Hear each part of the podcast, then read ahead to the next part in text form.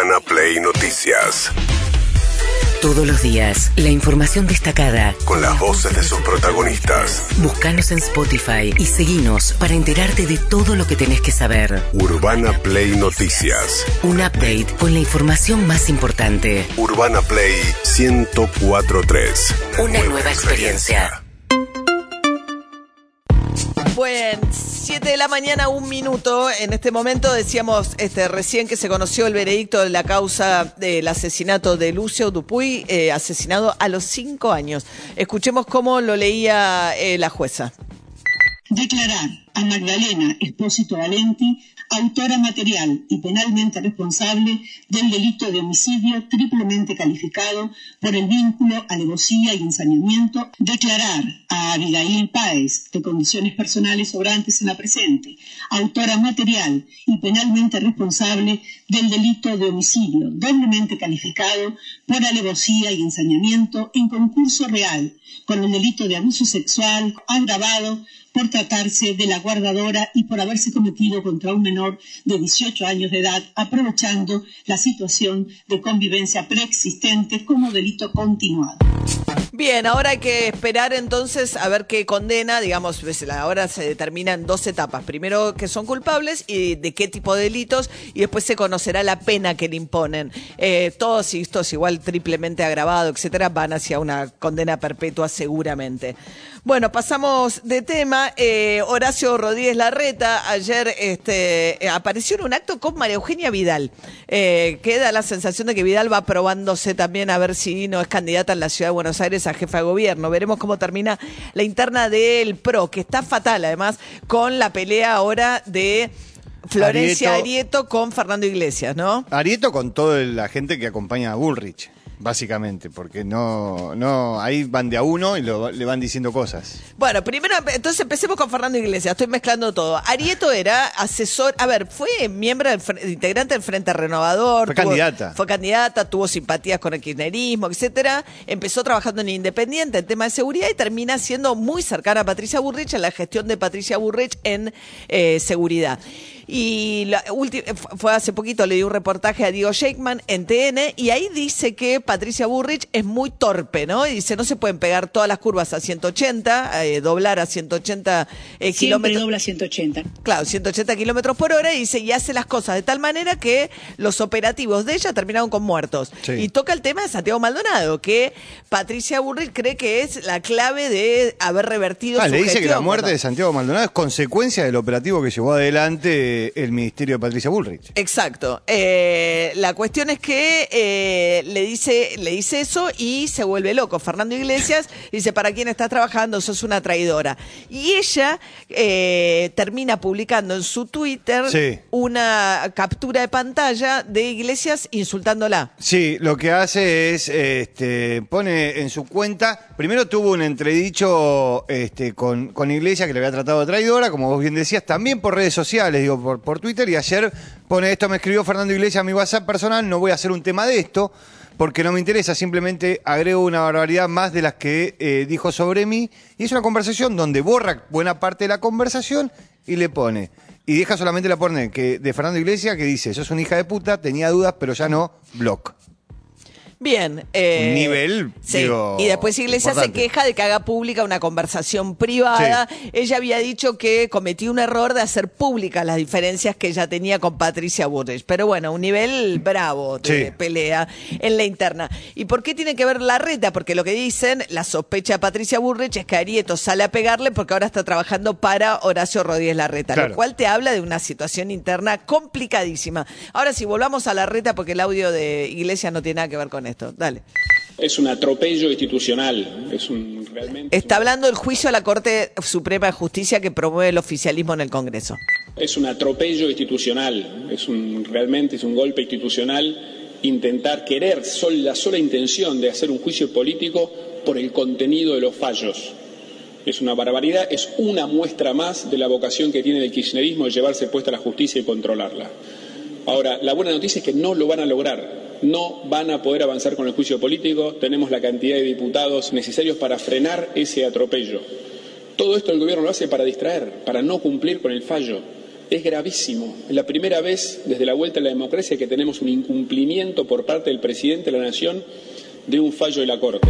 El fallo que le ordena restituir los fondos que le había, que le había dado Macri por decreto, que después Alberto Fernández por decreto le da a Kisilov y ahora la Corte le dice devuélvaselos a la ciudad de Buenos Aires. No todo lo que reclamaba la reta, pero gran parte que es lo que financia la policía de la ciudad de Buenos Aires. Pero bueno, la cuestión es que eh, está discutiendo en el eh, Congreso eh, efectivamente el juicio a los integrantes de la Corte. Lo que se va a declarar primero es la admisibilidad. Tiene mayoría para eso el oficialismo, después para la de, avanzar con el juicio político propiamente dicho, no, porque necesita dos tercios. Aunque ayer salió Lilita Carrió, la diputada que de la coalición cívica, Oliveto, a defender que vaya a juicio político eh, Lorenzetti, Sí. uno de los integrantes de la Corte. O sea que ahí, y Lilita lo dijo acá, dijo, nosotros vamos a votar a favor de... Hay de 16 juiciar a pedidos de Lorenzetti". juicio político sobre Sí. la Corte. Hay dos que son sobre, puntualmente sobre Lorenzetti presentados por la coalición cívica.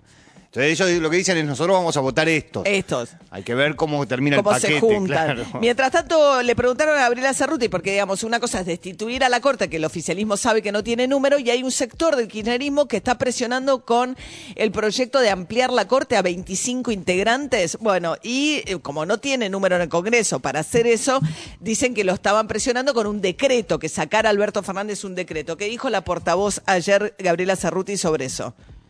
El presidente o la presidencia de la Nación evalúa la reforma de la Corte o la ampliación de la Corte por decreto. Le recuerdo, Silvia, que la única persona, el único presidente que se atrevió en este país a nombrar a dos jueces de la Corte Suprema por decreto se llama Mauricio Macri y por suerte la reacción popular hizo que tuviera que dar marcha atrás. Bien, el eh, gobierno también, también hay internas dentro del propio gobierno donde Alberto Fernández se está resistiendo, no va a sacar, eh, considera que es inconstitucional avanzar por decreto con esto. También Gabriela Cerruti confirmó que después de mucha presión de parte del kirchnerismo y de Sergio Massa, que se sumó en esta demanda al kirchnerismo, eh, finalmente va a armar una mesa de discusión política para discutir la estrategia electoral del oficialismo en este año electoral.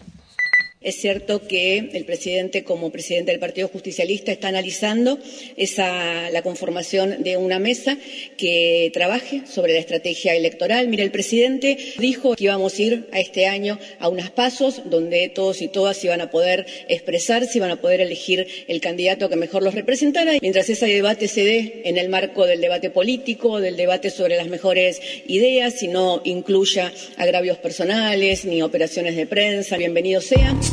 Bueno, eh, hay que ver qué hace Alberto Fernández. Contrató 20 consultoras de imagen para ir midiendo este año. Están viendo si efectivamente Sergio Massa cumple con tener el 3 adelante en abril de inflación. Creen que con una economía eh, más o menos en movimiento y una inflación a la baja pueden ser un poco más competitivos de lo que Bueno, le... apuestan a eso. ¿Eh? Apuestan a eso, básicamente. A, que en abril, mayo la cosa empiece a mejorar un poco. La La- cuestión es ese mañana, Gabriel. Bien, y el que está mirando también a ver qué hace es Daniel Scioli, embajador argentino en Brasil, el que disputó las elecciones con Macri en el 2015, perdió por muy poquito. Eh, está viendo qué hace, él también quiere jugar. Coincido con Capitanicho en ese punto, ¿no? En cuanto a, a que es raro que quienes integran un gabinete o, tienen responsabilidad dentro del gobierno compitan contra el propio presidente, que es un hombre de sentido común, de responsabilidad. Esperemos de la decisión que, que él toma, él hará una evaluación, le ha tocado un, go- gobierno que ha sido un calvario de la agenda que nada tuvo que ver con lo que él, él tenía planificado. Esperemos ver qué decisión Le toma. tocó un gobierno que es un calvario, o sea, como concediéndole un poco lo que siempre dice Alberto Fernández, nadie gobernó con pandemia, nadie gobernó con guerra, ante las críticas del propio kirchnerismo, ¿no? Como Sí, diciendo, claro. a mí me tocó bailar con la más fea.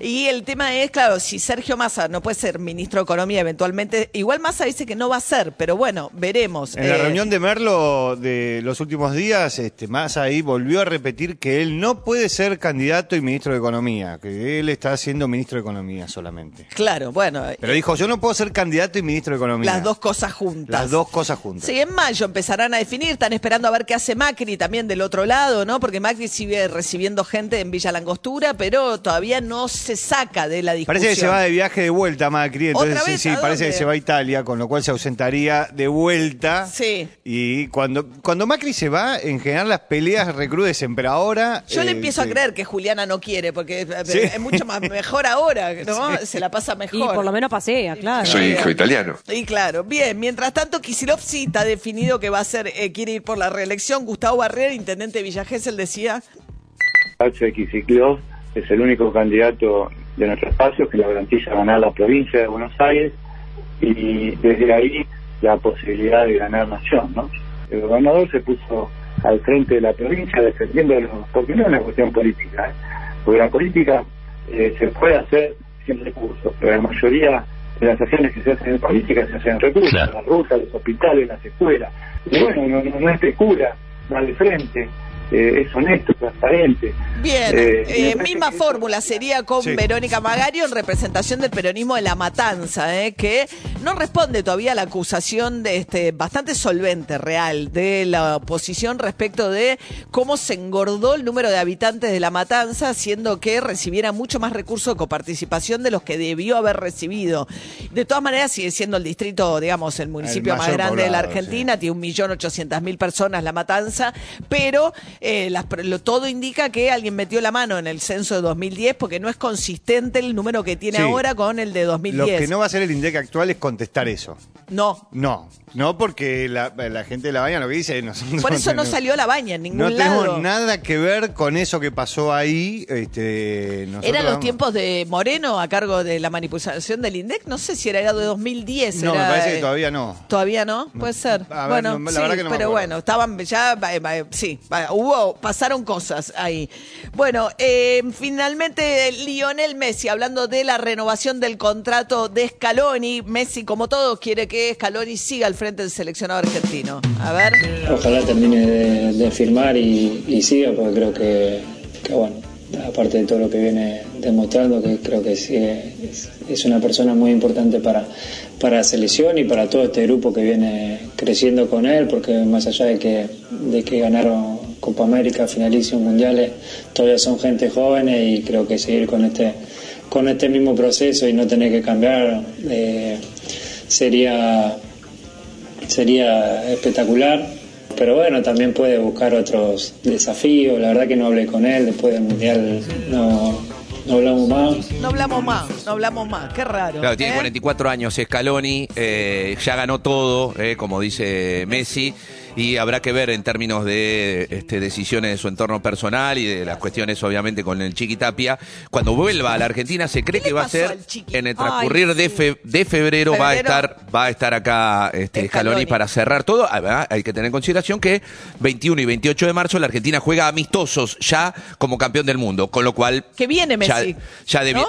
viene Messi y ya debiera, sí, estar pues son fecha. FIFA. Ah, Y debiera tener ya, obviamente, bueno, la va a tener a la Argentina la confirmación seguramente Scaloni al frente. ¿qué le pasó al Chiquitapia? ¿Se operó? No Lo- sabemos de qué. Lo tuvieron que operar de urgencia. Ayer le agradeció en sus redes sociales a su gastroenterólogo y a su cardiólogo, pero no dijo de qué lo operaron. Así que tiene que haber sido algo del cañito que une las dos ¿Será? cosas. Estaba supongo. con la coffee ahí en la cama. Pero no eh, estaba con la copa, él, ¿eh? Él se saca la foto. En ese no, momento no estaba con la- Qué raro, ¿eh? En ese momento no estaba con la copa. Qué raro. No, no. Urbana Play Noticias.